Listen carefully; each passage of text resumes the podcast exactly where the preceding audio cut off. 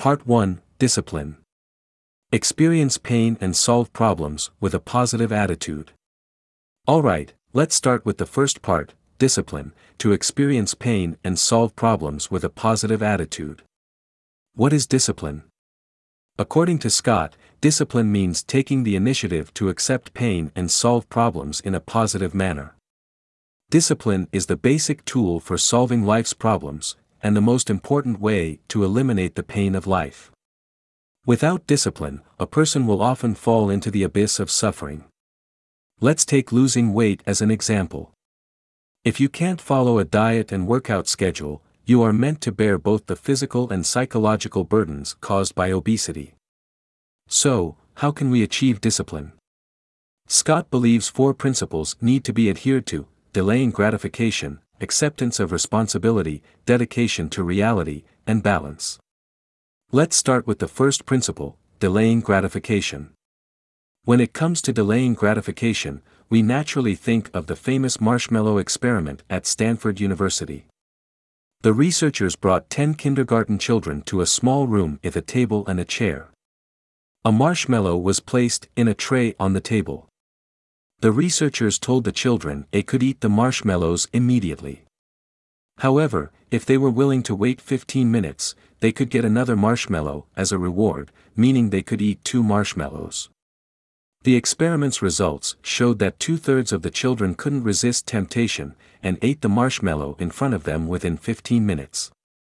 Only about a third of the children succeeded in delaying their desire for the marshmallow and eventually received another marshmallow.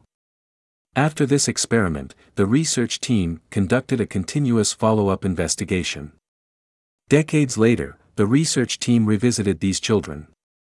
They found that, those who could control themselves and delay gratification had better academic performance and greater career success than those who had difficulty waiting. This is enough to show that delaying gratification can bring greater achievements and rewards. However, few people can restrain desire and delay gratification. Therefore, already this is a road less traveled. What should parents do to improve their children's ability to delay gratification? Scott points out that parents themselves must manage to delay gratification to be better role models for their children. For example, if parents want their children to concentrate on their studies, then parents should not play computer games at home every day.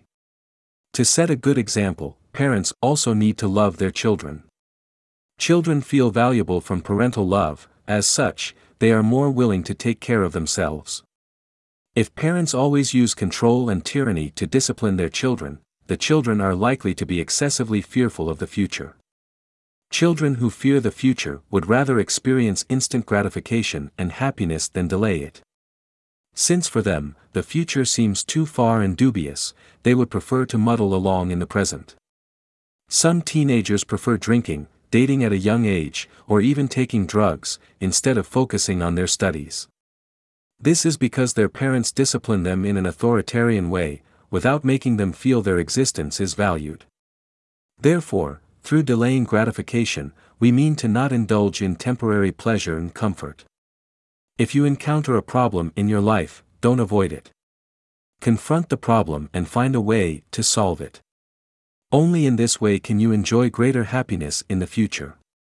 After talking about delaying gratification, Let's move on to the second principle of discipline acceptance of responsibility. In life, we often meet people who cannot assume responsibility for their own lives. In their eyes, if something goes wrong in their lives, it is someone else's fault. They blame their original families for their bad character. They blame their colleagues when they can't handle workplace relationships.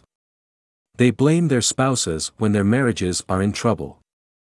They alone don't assume any responsibility. Scott points out that lacking a sense of responsibility and unwillingness to take responsibility are likely to lead to a personality disorder. People with personality disorders cannot judge and take responsibility for themselves. They consistently believe they have no choice, and that their actions are entirely helpless under external pressures.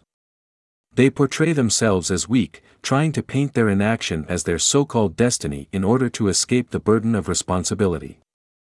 For people who repeatedly divorce and remarry, once something goes wrong with their marriage, they shift the blame to the other person instead of reflecting on themselves. They end their marriages hastily, and move on to the next person. However, if we do not go to the root of our problems and acknowledge our responsibilities, as well as correct our habits and attitudes, we will end up in a cycle of divorces and marriages. Scott points out that everyone is more or less inclined to evade responsibility.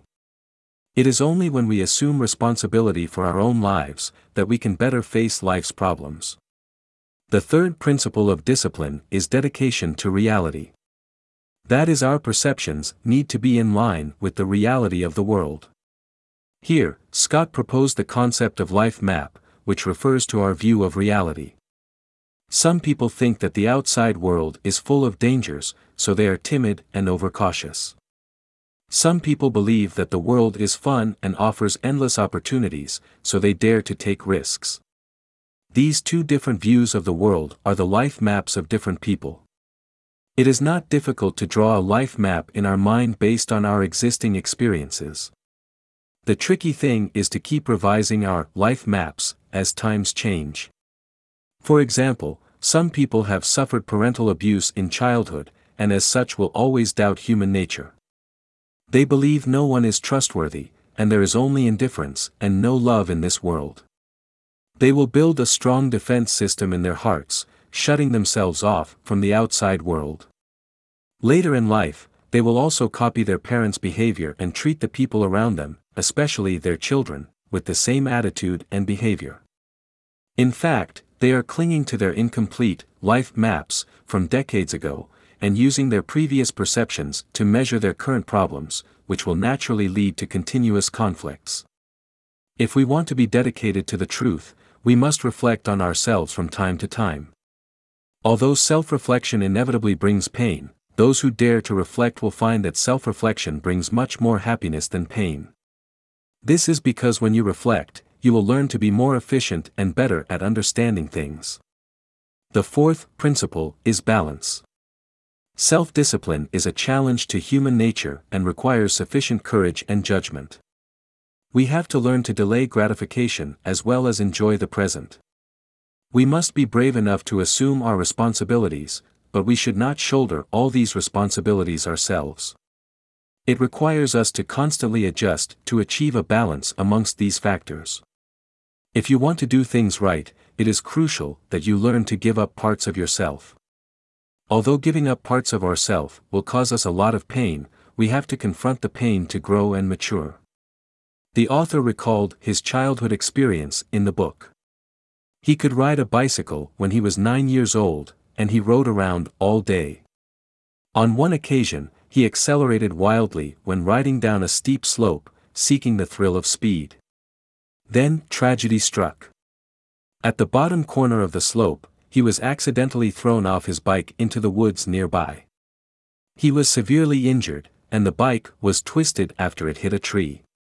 The author reflected on this incident, and realized that losing your balance is more painful than giving up parts of yourself. As for everyone else, when we come to the corners of our lives, we must give up parts of ourselves to achieve a balanced life. We give up speed, anger, personality traits, and well established patterns of behavior. It's painful to give up, but it's better than the pain of losing your balance. Sometimes, the consequences of losing your balance can be devastating. Therefore, to achieve balance, the most important thing is to learn to give up parts of yourself.